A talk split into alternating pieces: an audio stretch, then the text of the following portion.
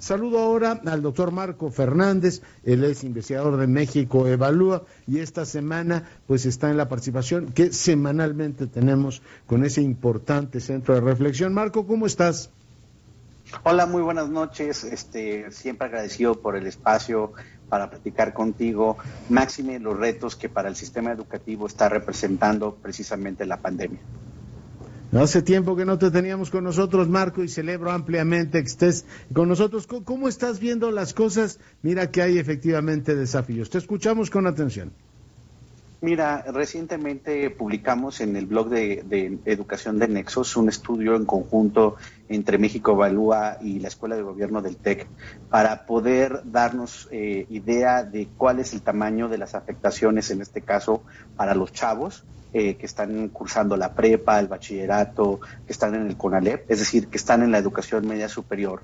Y lamentablemente vemos eh, señales amarillas que ya aparecían antes de la pandemia y que se están tornando rojas ahora con la pandemia. Antes de la pandemia ya habíamos observado que por primera vez eh, en estos 20 años que llevamos del siglo XXI se cayó la matrícula, es decir, la cobertura de educación media superior en el país se cayó en 1.6%. En pocas palabras, 95 mil eh, estudiantes que debieron haber llegado a la media superior no lo hicieron. Eso a pesar de que se triplicó el dinero, por ejemplo, para las becas que está dando el gobierno. Y que cuando uno pone en perspectiva el tamaño de la afectación educativa que van a tener los chavos de cara a la pandemia, pues la preocupación es mayor. Si uno ve el antecedente más eh, cercano para dar una dimensión de qué tamaño podría ser el problema, está en la crisis económica de 2008, en donde también hubo afectaciones a la cobertura, sobre todo en las instituciones particulares, pero en ese entonces el sistema público pudo desarrollar una red de protección para recibir a los chicos que pues, sus familias afectadas por la crisis ya no pudieron pagar sus estudios privados. Esa red de protección, lamentablemente, en esta ocasión no está ahí porque ni siquiera antes de la pandemia pudimos tener condiciones para tener suficientes lugares para la media superior. Ya. Oye, pues sí es un desafío absolutamente enorme. Eh, ahora, pues se abren también, digamos, brechas importantes de los que tienen acceso a las posibilidades digitales y quienes no. Tenemos incierto el retorno a clases en el ciclo escolar que viene, Marco. Mañana va a ser un día fundamental para tener más información al respecto. Hay una reunión de trabajo entre todos los secretarios de educación de los estados y el secretario Moctezuma, porque en teoría se tenía contemplado que para el próximo 10 de agosto, es decir, en menos de 20 días, eh, pudiera reiniciarse eh, el periodo que le han llamado remedial, es decir, tener clases escalonadas este, por apellidos, de forma tal que tanto los niños como los jóvenes de educación básica y de educación media superior pudieran ir tomando cursos que les permitiera eh, corregir lo que no aprendieron este ciclo escolar que terminó. esa, esa, esa, esa operación estaba condicionada a que tuviéramos semáforo verde, pero como tú has dado cuenta de cómo va evolucionando la pandemia, pues el país prácticamente está en rojo o naranja, muy lejos del verde. Y ya, ya viste lo que dijo Trump, ¿no? Dice, la, la pandemia va a empeorar en Estados Unidos. Aquí el gobierno dice que estamos de salida, pero tengo la impresión de que, Marco, esto puede complicarse brutalmente en las próximas semanas.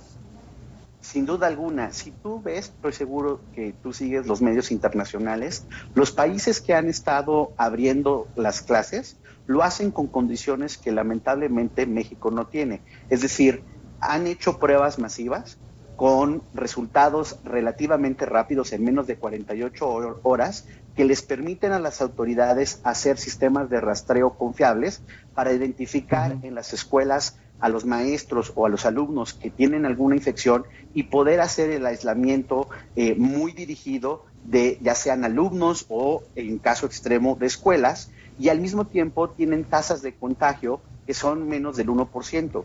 En México nada de esto está este, presente. Y por lo tanto, a pesar de que toda la investigación está eh, señalando los eh, efectos negativos para los chicos en términos tanto en la parte socioemocional como en la parte del aprendizaje, de no poder ir a la escuela de manera presencial, no tenemos las condiciones, el gobierno no ha hecho la inversión para poder dar los instrumentos al sistema educativo para poder reabrir ordenadamente de alguna manera las clases presenciales.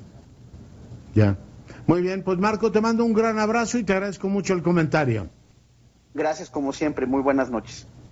Cuídate mucho. Y bueno, pues dos cosas que a mí me parecen fundamentales. O sea, por un lado, el jefe del Estado, y yo por supuesto no tengo ninguna razón para discutirlo, simplemente veo la, información contradictoria. Dice que la pandemia va a la baja. Eso dice el presidente. Igual lo ratificó López Gatel. La directora de la Organización Panamericana de Salud alertó que la pandemia del coronavirus no muestra signos de desaceleración en las Américas, donde la mayoría de las muertes se concentran en Brasil, México y Estados Unidos. Eso dice la OPS. Y Donald Trump advierte que la pandemia empeorará en Estados Unidos e insiste en el manejo de máscaras. Con la pandemia descontrolada, cuatro millones de contagios y 140 mil muertos, Trump efectivamente volvió a celebrar una conferencia de prensa centrada en el virus y ahora dice, ¿saben qué? Pues sí puede empeorar efectivamente, así es que pónganse las mascarillas. Como ve, son dos versiones de una misma dinámica. Pausa, volvemos.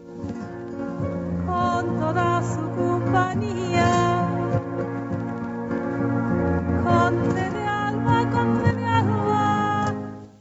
Ven a la farmacia Chedragui. Acumula tres compras en medicamentos para enfermedades crónicas o tratamiento de larga duración y el cuarto es gratis. Ahorra y siempre en Chedragui cuesta menos. Válido en medicamentos participantes